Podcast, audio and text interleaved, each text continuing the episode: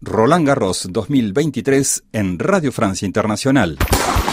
Jornada frenética la que se vivió en la última fecha de octavos de final de Roland Garros, frenética y de alto voltaje, sobre todo para los representantes latinoamericanos que gastaban sus últimos cartuchos en la recta final de esta edición. Sobrevivía la brasileña Beatriz Haddad Maya, que apeaba en el décimo partido más largo de la historia del tenis femenino, el tercero en la historia de Roland Garros, con casi cuatro horas de duración, a la española Sara Sorribes, mientras que a mediodía decía adiós el chileno Nicolás Harry, quien no pudo confirmar su buen estado de forma ante el pasado finalista de Roland Garros, el danés Casper Ruth, al cual acabó ganando en tres mangas muy ajustadas. Pese a la eliminación, el balance en París fue muy positivo para el tenista santiaguino. Me voy habiendo logrado sacar adelante tres partidos, logrado estar en una segunda semana, logrado competir en este estadio que es bien, bien especial, bien grande y, y es diferente a jugar una cancha chica y me voy con la experiencia de haberlo dejado todo y haber ganado partidos. Otro que no pudo demostrar su gran estado de forma aquí en París eh, fue el número uno sudamericano, el argentino Francisco Cerúndulo, que se quedó con la miel en los labios tras secundar en el tiebreak definitivo de un quinto set que vino precedido de un encuentro de toma y daca entre el argentino y el danés Holger Rune,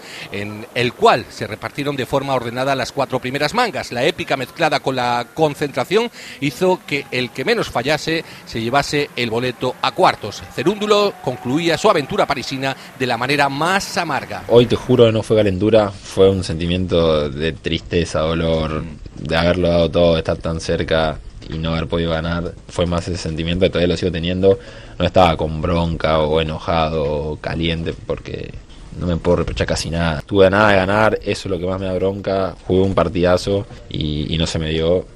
Y eso es lo que me genera ese dolor que, tengo ahora. Y a ultimísima hora, en plena noche parisina, se empleaba el último joker latinoamericano, el argentino Tomás Martín Echeverry rompía de entrada el servicio del japonés Yoshihito Nishioka, manteniendo la ventaja hasta alzarse con el primer set. Desde ese momento, el sudamericano se hizo con las riendas del encuentro, despachando al tenista asiático en tres mangas. El rival de Echeverry en cuarto será el alemán Esberev, que apeaba al búlgaro Grigor Dimitrov.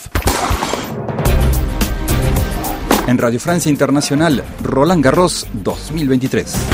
Este martes conoceremos a los primeros semifinalistas del torneo. En el cuadro masculino la atención va a estar centrada en los dos grandes favoritos. De un lado el serbio Novak Djokovic se vida el ruso Karen Kashanov, mientras que del otro el español Carlos Alcaraz se las verá con el griego Stefano Tsitsipas. En damas, la rusa Paulichenkova se enfrenta a la checa Muchova y la número dos mundial, la bielorrusa Sabalenka, se opondrá a la ucraniana Svitolina.